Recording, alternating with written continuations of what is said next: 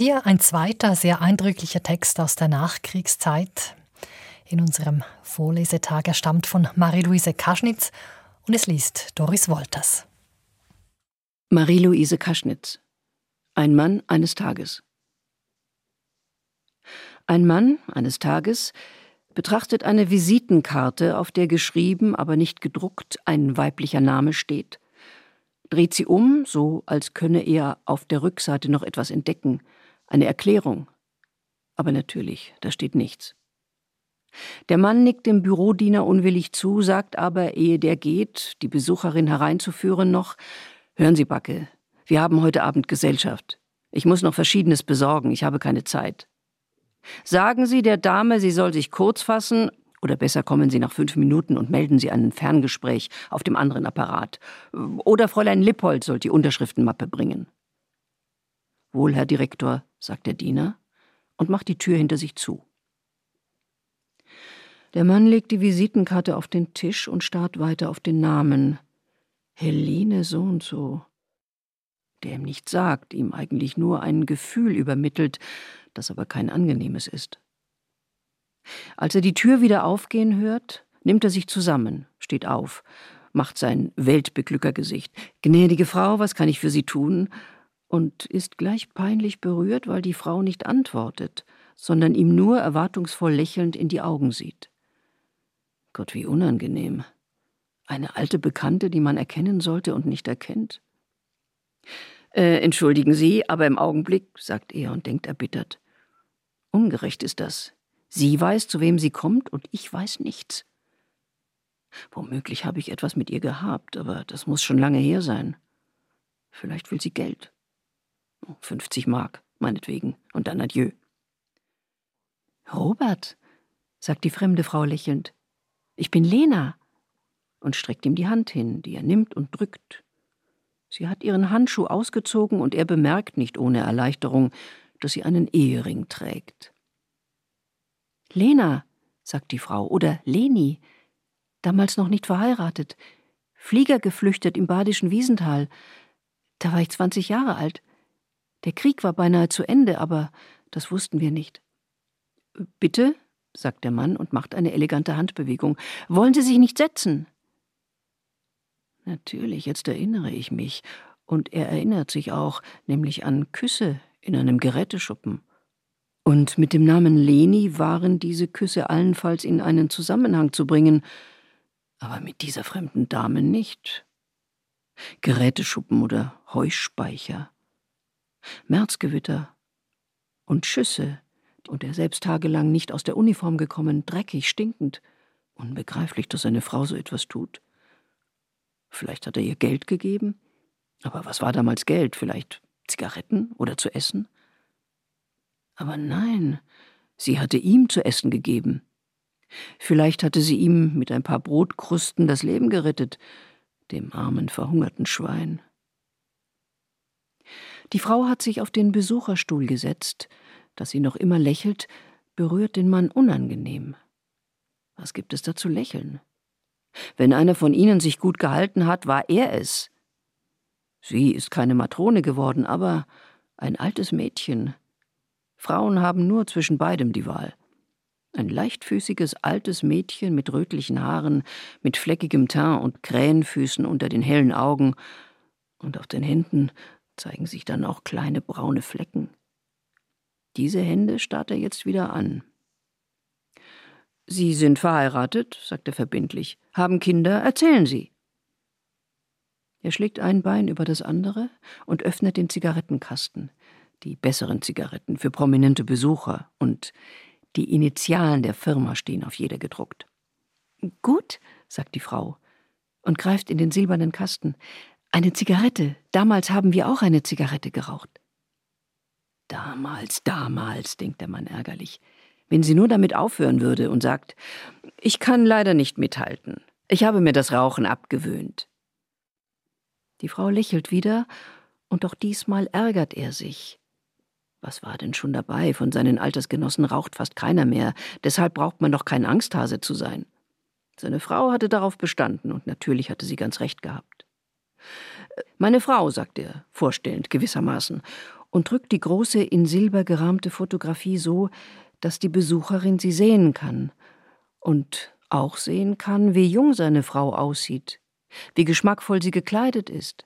Enger Rock und Pullover und die dreifache Perlenkette um den Hals.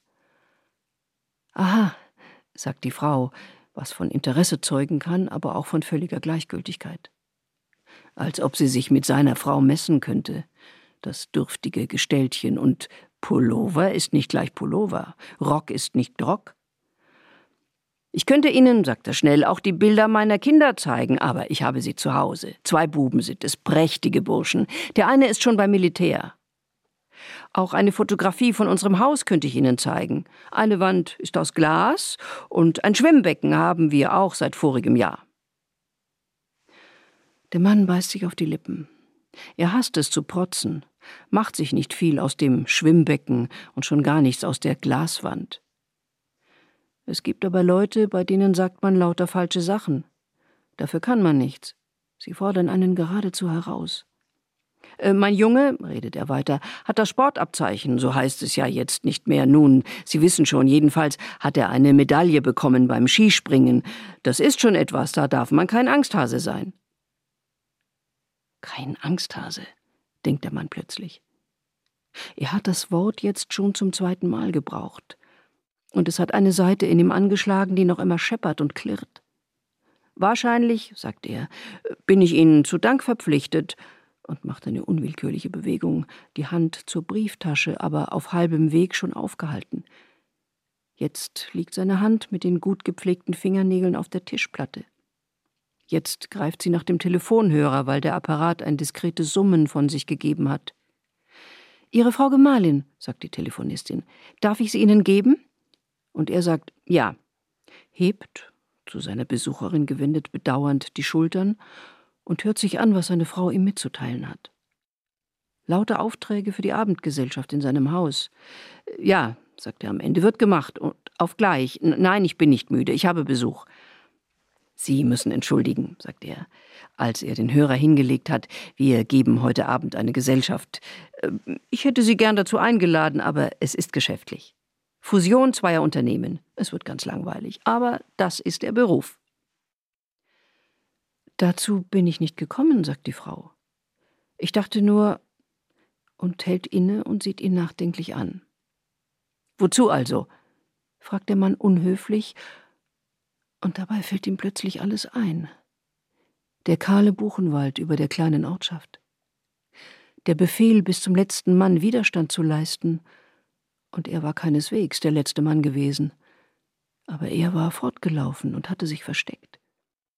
Vielleicht war ihm auch zuerst nur schlecht geworden, und er war in ein Bauernhaus gelaufen und hatte um Wasser gebeten, aber dann war es gekommen, der Nervenzusammenbruch, das Heulen und Schreien und sich über den Tisch werfen, und das alles vor dem Mädchen, das jetzt an seinem Tisch saß und das ihn damals in einem Schuppen versteckt hatte, und zu essen hatte sie ihm gebracht und ihn geküsst.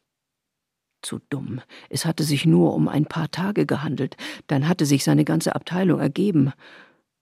Und wenigstens einen Namen hätte er nicht nennen sollen oder einen falschen, weil Frauen ein so fürchterliches Gedächtnis haben. Für Frauen sind zwanzig Jahre nur wie ein Tag. Er rückt auf seinem Stuhl hin und her und versucht, dem Blick seiner Besucherin standzuhalten, der jetzt aber von ihm abgleitet. Die Frau schaut zu Boden, er sieht ihre Augen nicht mehr. Sie redet aber endlich weiter. Vielleicht, sagt sie, vielleicht bist du mir wirklich zu Dank verpflichtet, vielleicht habe ich dir wirklich das Leben gerettet, und nun wollte ich sehen, was das für ein Leben ist. Was für ein Leben, denkt der Mann erbittert, als wenn er nicht etwas erreicht hätte. Direktor mit noch nicht fünfzig Jahren, Verantwortung für ein paar hundert Menschen, eine Familie, ein Haus. Damals war er 27 Jahre alt gewesen und hatte Gedichte gemacht und gemalt. Wahrscheinlich hatten sie davon gesprochen, und jetzt erwartet sie noch immer etwas dergleichen. Aber komm noch einer zu solchen Dingen, wenn ihn der Beruf beim Wickel hat. Nicht einmal zum Lesen kommt man mehr. Nur seine Frau las abends im Bett und erzählte ihm etwas darüber, und darüber fielen ihm die Augen zu. Mein Leben, sagt er trotzig und denkt, wie kommt sie dazu, mich zur Rechenschaft zu ziehen? Ebenso gut könnte ich nach ihrem Leben fragen. Wahrscheinlich ist sie Schullehrerin geworden oder Schriftstellerin. Sie redet so merkwürdig. Ja, das wird es sein. In diesem Augenblick kommt der Diener, der an der Tür geklopft und keine Antwort erhalten hat, ins Zimmer und will sein Sprüchlein sagen, und der Mann fährt auf und sagt, es ist gut, Backe, Sie können gehen. Du hast es weit gebracht, sagt die Frau unbefangen und sieht ihn freundlich an. Aber der Mann kann sich darüber nicht freuen. Er hat jetzt einen Verdacht, der ihn nicht mehr loslässt. Was ihm eben eingefallen ist, kann die Frau weitererzählen. Ihrem Mann hat sie es vermutlich schon erzählt. Eine kleine Geschichte, seine Geschichte, natürlich nicht mit seinem Namen, nur ein Herr Direktor, der abends eine Gesellschaft geben und am nächsten Tag feierliche Reden halten soll, ein Vorgesetzter, ein Vorbild.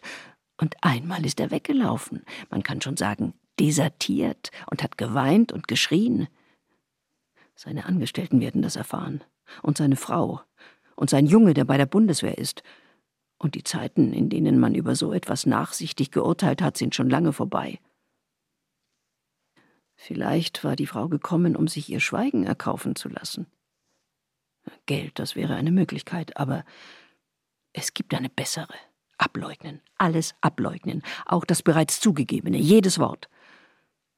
Und kaum, dass sich der Mann hierzu entschlossen hat, beugt er sich schon über den Tisch und sieht seine Besucherin liebenswürdig an. Äh, wie sagten Sie, fragt er, hieß der Ort, von dem Sie gesprochen haben? Ich habe es nicht gesagt, antwortet die Frau arglos. Aber er hieß Sandhofen. Unser Haus war das letzte am Abhang hinter der Kirche. Die Bauern, denen es gehörte, hießen Huber. Es war da eine Linde und ein steinerner Brunnentrog vor der Tür. Sandhofen, sagt der Mann mit furchtbarer Glätte. Nein, da war ich nie. Ich muss Ihnen etwas gestehen, setzte er hinzu. Als Sie hereinkamen, habe ich geglaubt, Sie zu erkennen. Aber das war ein Irrtum. Ich kenne Sie nicht. Ich war auch gar nie in der Gegend, auch zu Ende des Krieges nicht. Da war ich im Westerwald und bin auch da in Gefangenschaft geraten. Ja, mein Name ist nicht eben selten. Auch Robert heißen noch andere Leute. Es tut mir leid, dass Sie die weite Reise gemacht haben, umsonst. Robert, sagt die Frau erschrocken und einen Augenblick lang wird der Mann unsicher. Er steht auf und sieht zum Fenster hinaus. Hören Sie, Robert, sagt die Frau hinter seinem Rücken. Jetzt duzt sie ihn nicht mehr, jetzt versucht sie nur zu retten, was noch zu retten ist. Ich will doch nichts von Ihnen, sagt sie. Wir wollen uns die Hand geben, und dann will ich gehen. Ja, wohin? denkt der Mann böse, in den Wartesaal oder ins Gasthaus. Da macht man Bekanntschaften, da kommt man ins Erzählen, und morgen früh bringen Sie mein Bild auf der ersten Seite und auf der letzten die Geschichte. Nein, ich bin es nicht gewesen. Ich gebe nichts zu. Er dreht sich um und setzt sich wieder an den Schreibtisch. Und dabei bringt er es fertig, einen Klingelknopf leicht zu berühren. Nein, wirklich, sagt er, ich war nie im Wiesental. Ich habe zuerst geglaubt, sie zu kennen, aber es war ein Irrtum. Ich kenne sie nicht.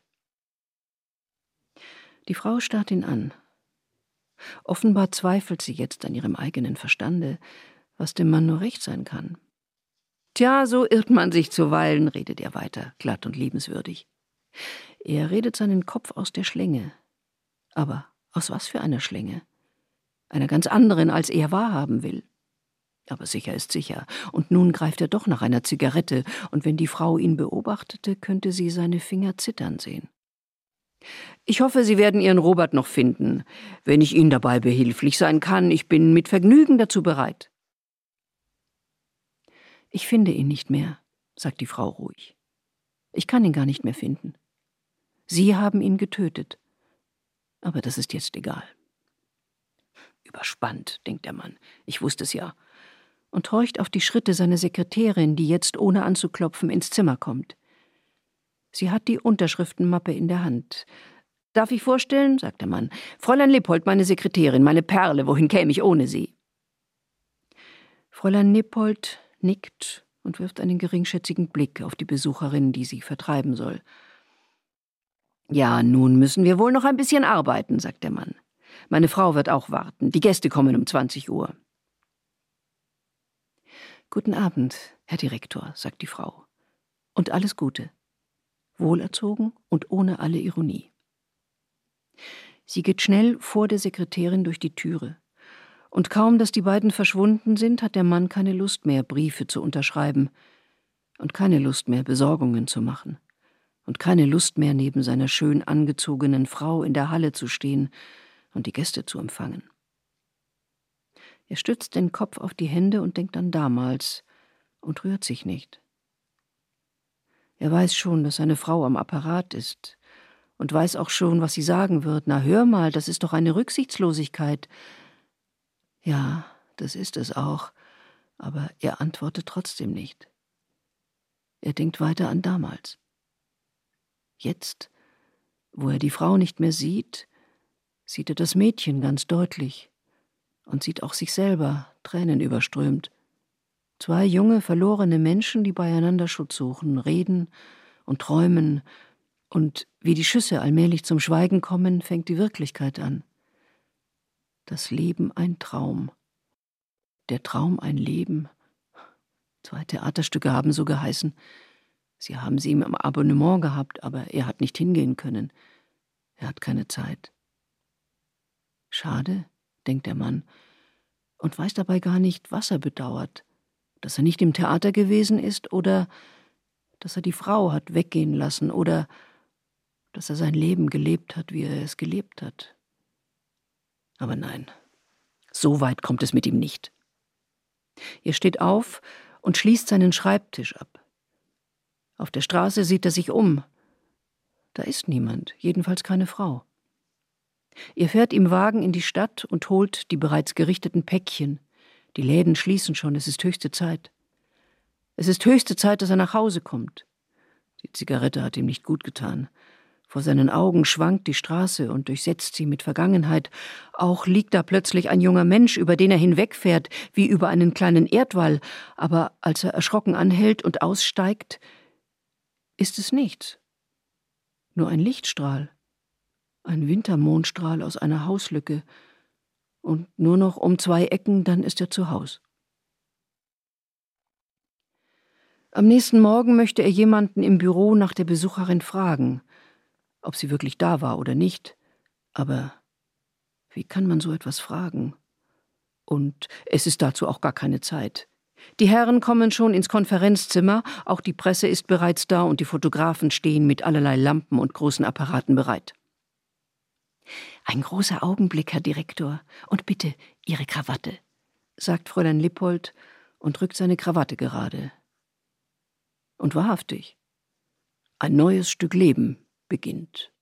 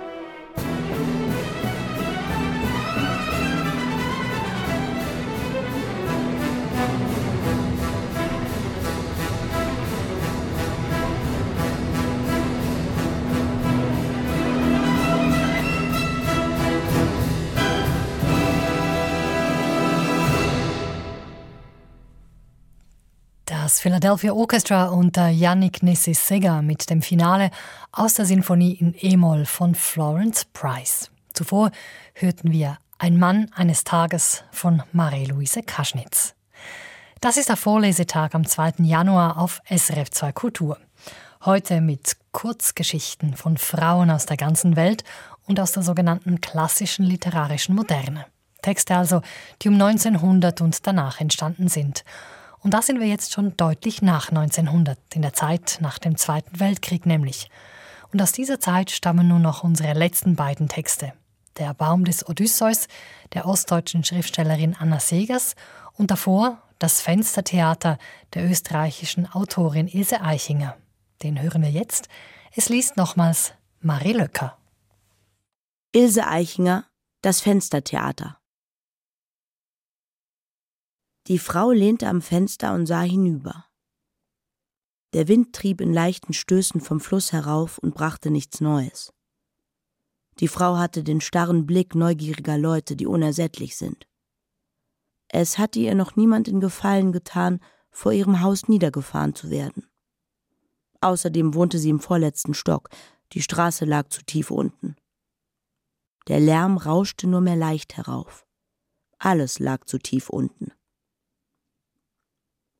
Als sie sich eben vom Fenster abwenden wollte, bemerkte sie, dass der Alte gegenüber Licht angedreht hatte. Da es noch ganz hell war, blieb dieses Licht für sich und machte den merkwürdigen Eindruck, den aufflammende Straßenlaternen unter der Sonne machen. Als hätte einer an seinen Fenstern die Kerzen angesteckt, noch ehe die Prozession die Kirche verlassen hat. Die Frau blieb am Fenster. Der Alte öffnete und nickte herüber. Meint er mich? dachte die Frau. Die Wohnung über ihr stand leer und unterhalb lag eine Werkstatt, die um diese Zeit schon geschlossen war. Sie bewegte leicht den Kopf. Der Alte nickte wieder. Er griff sich an die Stirne, entdeckte, dass er keinen Hut auf hatte und verschwand im Innern des Zimmers. Gleich darauf kam ein Hut und Mantel wieder. Er zog den Hut und lächelte. Dann nahm er ein weißes Tuch aus der Tasche und begann zu winken. Erst leicht und dann immer eifriger. Er hing über die Brüstung, dass man Angst bekam, er würde von überfallen. Die Frau trat einen Schritt zurück, aber das schien ihn nur zu bestärken. Er ließ das Tuch fallen, löste seinen Schal vom Hals, einen großen bunten Schal, und ließ ihn aus dem Fenster wehen. Dazu lächelte er. Und als sie noch einen weiteren Schritt zurücktrat, warf er den Hut mit einer heftigen Bewegung ab und wand den Schal wie einen Turban um seinen Kopf. Dann kreuzte er die Arme über der Brust und verneigte sich. So oft er aufsah, kniff er das linke Auge zu, als herrsche zwischen ihnen ein geheimes Einverständnis. Das bereitete ihr so lange Vergnügen, bis sie plötzlich nur mehr seine Beine in dünnen, geflickten Samthosen in die Luft tragen sah. Er stand auf dem Kopf, als sein Gesicht gerötet, erhitzt und freundlich wieder auftauchte, hatte sie schon die Polizei verständigt. Und während er, in ein Leintuch gehüllt, abwechselnd an beiden Fenstern erschien, unterschied sie schon drei Gassen weiter über dem Geklingel der Straßenbahnen und dem gedämpften Lärm der Stadt das Hupen des Überfallautos. Denn ihre Erklärung hatte nicht sehr klar und ihre Stimme erregt geklungen. Der alte Mann lachte jetzt, so dass sich sein Gesicht in tiefe Falten legte streifte dann mit einer vagen Gebärde darüber, wurde ernst, schien das Lachen eine Sekunde lang in der hohlen Hand zu halten und warf es dann hinüber. Erst als der Wagen schon um die Ecke bog, gelang es der Frau, sich von seinem Anblick loszureißen. Sie kam atemlos unten an. Eine Menschenmenge hatte sich um den Polizeiwagen gesammelt. Die Polizisten waren abgesprungen und die Menge kam hinter ihnen und der Frau her.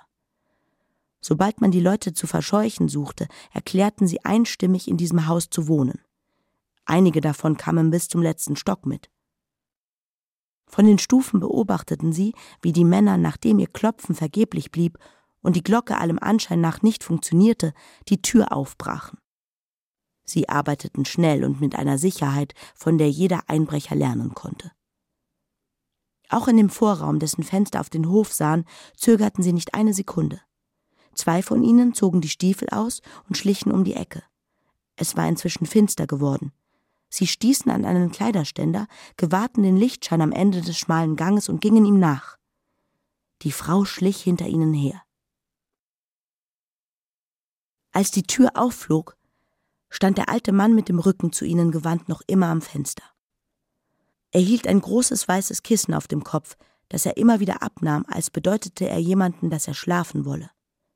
Den Teppich, den er vom Boden genommen hatte, trug er um die Schultern.